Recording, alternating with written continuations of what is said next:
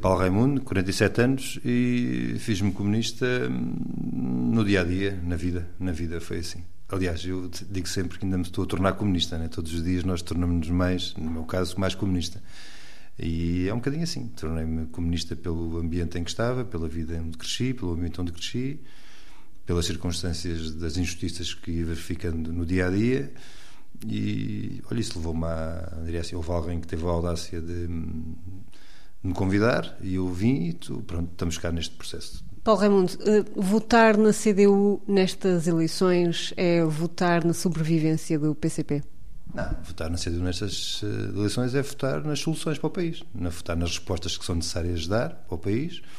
Olha, é votar no Porto Seguro, é votar naquela força que dá garantias aos trabalhadores, ao povo e ao país, a força da palavra, a força da dignidade, a força da confiança eh, a força que faz o que diz e diz o que faz. Eh, isso é uma grande garantia que o nosso povo tem. A força que não desperdiça nenhuma oportunidade, aliás, como a história demonstra, nenhuma oportunidade para garantir melhores condições de vida, para garantir salários, para garantir saúde, para garantir habitação, para garantir uma questão hoje estruturante da nossa sociedade que é eh, os direitos dos pais e das crianças.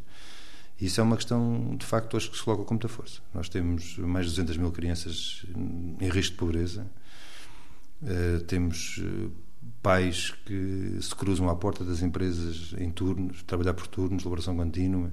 São mais de 1 milhão e 800 mil pessoas nessa situação uh, que não têm, a não têm a possibilidade de usufruir do crescimento dos seus filhos. Ora, isso é uma coisa que é para acabar e é isso que é preciso, é para isso que nós cá estamos. É para isso que nós cá estamos. Eu acho que se está.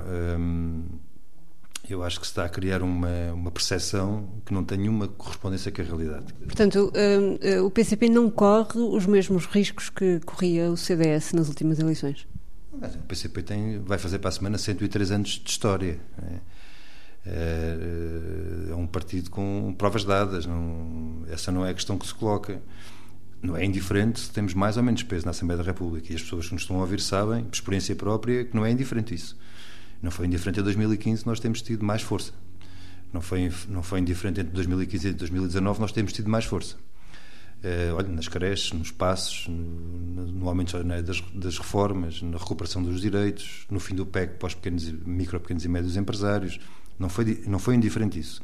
E também não foi indiferente o facto de nós termos tido menos representação parlamentar nestes últimos dois anos. Aliás, se há alguém que tinha dúvidas sobre o que é que isso significava, estes últimos dois anos levaram que o Partido Socialista, com a maioria absoluta nas suas mãos, tornasse claro aquilo que vinha, e aquilo que vinha, as consequências estão à vista. Portanto, é preciso mais deputados, mais força à CDU, desde logo para apresentar as soluções que são necessárias, para não há, não há força mais consistente e com provas mais dadas de combate à direita que o PCP, portanto, para aqueles, todos aqueles que estão justamente preocupados com a direita, aqui está a força que mais, for, mais combate dá à direita, sempre foi assim, ao longo de mais destes 100 anos de história, e é a força, com os votos e com os deputados que tiver, que vai forçar o Partido Socialista a vir às soluções e às propostas, mesmo que o Partido Socialista não as queira dar. Foi assim em 2015. Ainda há bocado estávamos a falar, por vontade do Partido Socialista, não tínhamos, tínhamos aberto a frente das creches.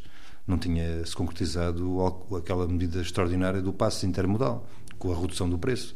Não tínhamos aumentado de forma, de forma extraordinária as reformas. Nada disso estava, olha, nem nada disso fazia parte da vontade do Partido Socialista nem nada disso, por incrível que pareça, para é que andam a dizer hoje, estava escrito em qualquer acordo. Foi a força que, o povo nos deu que obrigou o Partido Socialista a ir a isso.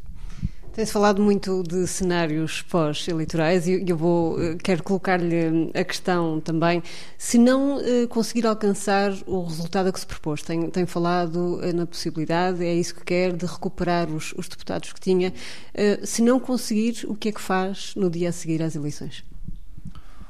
Olha, é assim, eh, se nós não conseguimos atingir os objetivos que temos, os objetivos é aumentar o número de votos, aumentar o número de deputados, essa é a questão. Uh, volto a dizer uma coisa que tenho dito várias vezes, tenho-me ouvido várias vezes a dizer isso.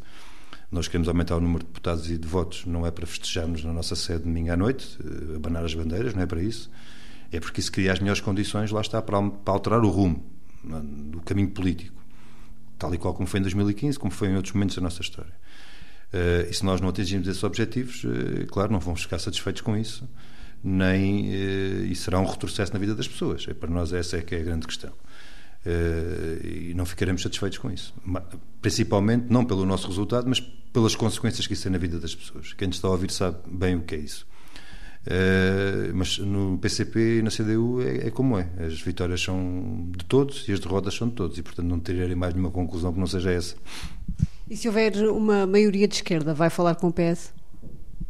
Não, é, sabe que a questão para nós é muito simples desse ponto de vista. Nós nunca faltámos a nenhuma, em nenhum momento uh, para avançar nas, nas, condições de vida das pessoas. Isso é a questão central. E se isso for um elemento determinante para se avançar nas condições de vida, uh, lá estaremos, nunca faltaremos.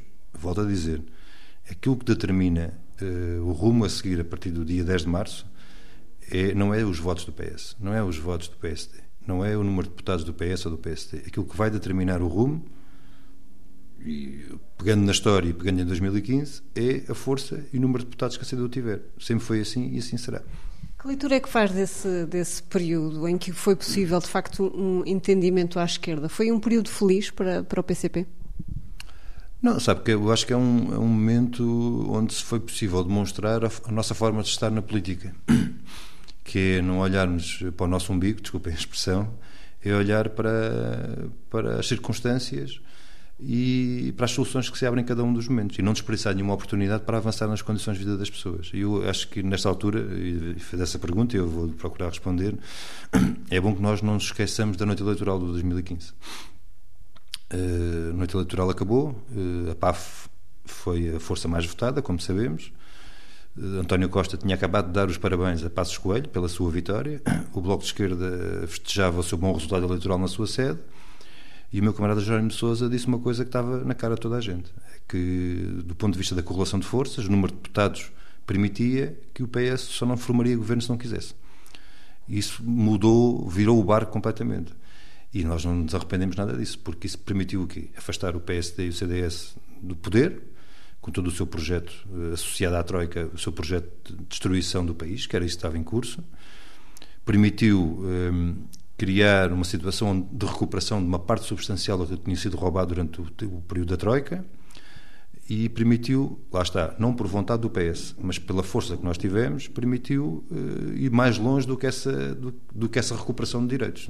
As creches, os passos, por aí fora, os manuais uh, escolares gratuitos, tudo isso, lá está, que estava completamente fora de todos os acordos escritos e que foi possível pela nossa força, pela nossa presença e pelo número de deputados que tivemos. E, portanto, isso é tudo positivo, não é nada negativo.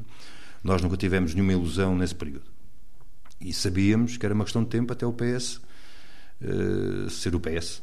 Ser o PS. E na primeira oportunidade que teve, com uma correlação de forças diferente, uh, olha, foi pelo caminho que foi e teve aquele momento de 2021 com aquela pressão, aquela chantagem em torno do orçamento que não respondia ao problema das pessoas, aliás, como está visível hoje, uh, aproveitou para a chantagem, para a pressão, de maioria absoluta, e as suas opções de fundo foram evidentes nestes últimos dois anos.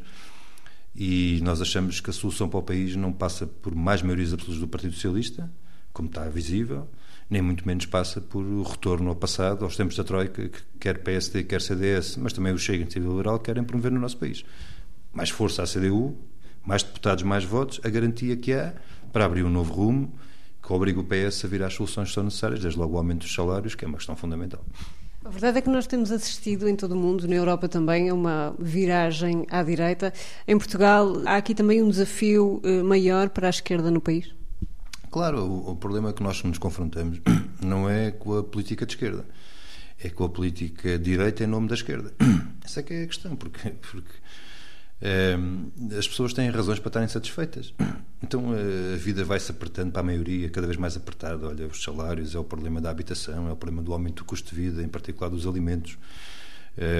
É tudo isso e depois uma, uma, brutal injustiça na distribuição da riqueza. estou farto de dizer este número, peço desculpa por estar a insistir nele, mas é porque ele é real, não, é? não, não foi o Paulo Raimundo que inventou Uh, a vida cada vez mais apertada. E depois os grupos económicos com 25 milhões de euros de lucros por dia. Ora, isto não pode ser. Uh, as pessoas apertadas com as rendas uh, e os bancos com 12 milhões de euros de lucros por dia. Isso não, qualquer coisa é que não está bem. As pessoas se sentem justamente indignadas e injustiçadas. E tudo em nome do quê? Em nome de uma esquerda que faz uma política direita. Ora, o que nós precisamos não é de uma esquerda que faça a política direita. O que nós precisamos é de uma esquerda que faça uma política de esquerda e combata isso. As injustiças, as desigualdades e que dê resposta aos problemas concretos das pessoas.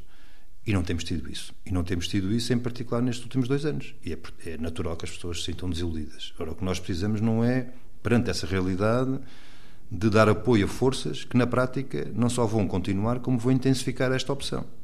O que nós precisamos é dar força e apoio a forças que obriguem a que, de facto, faça uma política de esquerda uh, e não aquilo que temos assistido nos últimos dois anos. Tem batalhado pela questão dos salários, diz que essa, uh, portanto, é, é, uma emergência nacional, o aumento salarial e também das pensões. É a grande prioridade do país nesta altura? É, é a grande prioridade, é a grande urgência, porque se nós formos, nós temos estado em vários momentos, em várias conversas sobre vários assuntos, assuntos até muito diversos. E se nós, se nós formos ver bem, bem, bem, no fundo, no fundo vai tudo dar ao mesmo. Olha, nós eh, falamos do problema da habitação. O problema da habitação é um problema da especulação. Essa é a questão fundamental. Mas tem a ver com os salários, com os rendimentos de cada um. Nós falamos do problema, olha, do aumento do custo de vida, do aumento dos preços da alimentação, do aumento do preço dos combustíveis, da energia e por aí fora há de facto uma injustiça grande. O Portugal é o país onde se paga mais caro a energia, onde se paga mais caro os combustíveis, onde se paga mais caro as telecomunicações. Isso de facto é uma injustiça grande. Mas no fundo, isso tem uma pressão maior porque, lá está, nós temos cada vez um mês cada vez maior para os salários que existem. Uh, nós falamos da pobreza. Uh, se falamos da pobreza, temos de ter em conta três aspectos fundamentais. É que um dos setores mais afetados pela pobreza são as mulheres, desde logo são aquelas que são as mais baixos salários têm, mais discriminação salarial têm, mais precariedade têm e também os reformados. Porquê? Porque as pensões, nós temos 70% dos reformados ganham até 500 euros de reforma ou pensão por mês. E demos as voltas que dermos, a questão central vai ser, vai ser sempre na mesma. É, nós precisamos de um aumento significativo dos salários, que responda ao aumento do custo de vida, e que responda a uma outra questão que para nós é uma questão grossa e fundamental, que é uma, uma mais justa redistribuição da riqueza. Ainda ontem dava este exemplo eh, em Almada de que, olha, o caso da Alta Europa é um, é, é um caso, é um exemplo de muitos outros que é uma empresa com é só recordes, né? recordes de produção, recordes de vendas, recordes de lucros e depois a proposta salarial da empresa para os trabalhadores que são os responsáveis por todos esses recordes é de 1,9%. Ora, isto está qualquer coisa que não, não está bem na distribuição da riqueza criada. E cada um que faça as suas contas para perceber uh, o, que é que, o que é que está em causa. Por isso é que nós uh, batalhamos esta questão, que é uma questão central. Não há nenhum país que se desenvolva com salários baixos. Para nós, é uma, nem salários, nem reformas, nem pensões. Ainda por cima daqueles que trabalharam uma vida inteira e que merecem ter um fim de vida o mais digno possível. Uh, e nós estamos a falar de uma geração neste momento, de gerações neste momento, que trabalharam, em alguns casos, começaram a trabalhar muito, muito ainda muito crianças. Eh, quer dizer, eh, no mínimo temos de ter esse respeito por essa, por essa gente. Outra das questões que tem eh, sublinhado nos seus comícios é o baixo investimento público em Portugal. Um, qual é que diria que é o setor mais fustigado? Olha, eu, qual é o, o mais fustigado eu não lhe consigo dizer diretamente, mas sei qual é aquilo que nós, para nós, era aquilo que obrigatoriamente precisava de um aumento brutal. Um aumento brutal, não, um aumento concreto do investimento público, é a habitação. Nós propomos um aumento de 1% eh, do PIB para a habitação, qualquer coisa como 2,6 milhões de euros em média durante os próximos quatro anos, que responde a este flagelo, a este drama que enfrentamos, que é a disponibilização de 50 mil habitações públicas que entrem no mercado, diria assim, que respondam a necessidades que existem e que obriguem que os preços da habitação privada, que é o, o grosso, mais de, 90, mais de 98% do, do, mercado de habitação que existe está nas mãos dos privados. Aliás, a, a habitação é talvez um dos, dos setores mais desregulados e mais liberalizados da nossa economia.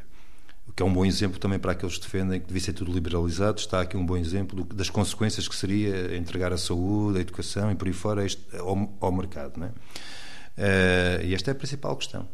E a habitação tem esse, tem esse. Mas também há um outro setor que muitas vezes parece que é posto um bocadinho de lado, mas que é fundamental na nossa sociedade e na sociedade democrática como nós a encaramos, que é a cultura. Que é a cultura.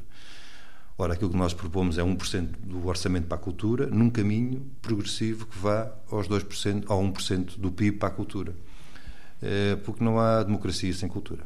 E, e aquilo que nós assistimos no nosso país é uma capacidade instalada eh, de vontade de criação, de criatividade, de vontade de criar e também simultaneamente de vontade de usufruir dessa cultura. E, portanto, é preciso aprofundar a democracia também nessa vertente. O PCP é uma das vozes dissonantes no país no que diz respeito ao apoio militar à Ucrânia e no reforço orçamental para a NATO. Isso pode prejudicar o partido nas urnas?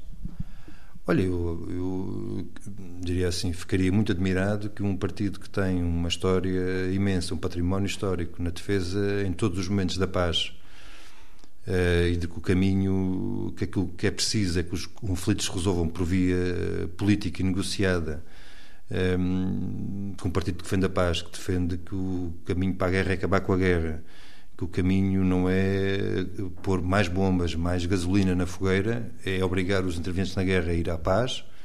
Eu, ficaria muito admirado que um partido que faça isso seja prejudicado nas urnas. Não quero crer, sinceramente, não quero crer que aqueles que, neste caso, no caso concreto da Ucrânia, que eh, há 10 anos atrás, eh, durante 8 anos, diria assim, num conflito que está há 10 anos que está no terreno, durante 8 anos esqueceram que havia um conflito, nunca quiseram saber do conflito e que há dois anos esta parte aquilo que propõem ao povo português é mais armas, mais bombas, mais guerra, mais destruição, mais mortos, que aliás alguns até admitem o envio de tropas portuguesas para aquele conflito, de jovens portugueses para aquele conflito, não quero crer que esses partidos possam ser eles beneficiados pela, pela sua apologia do ódio e da guerra.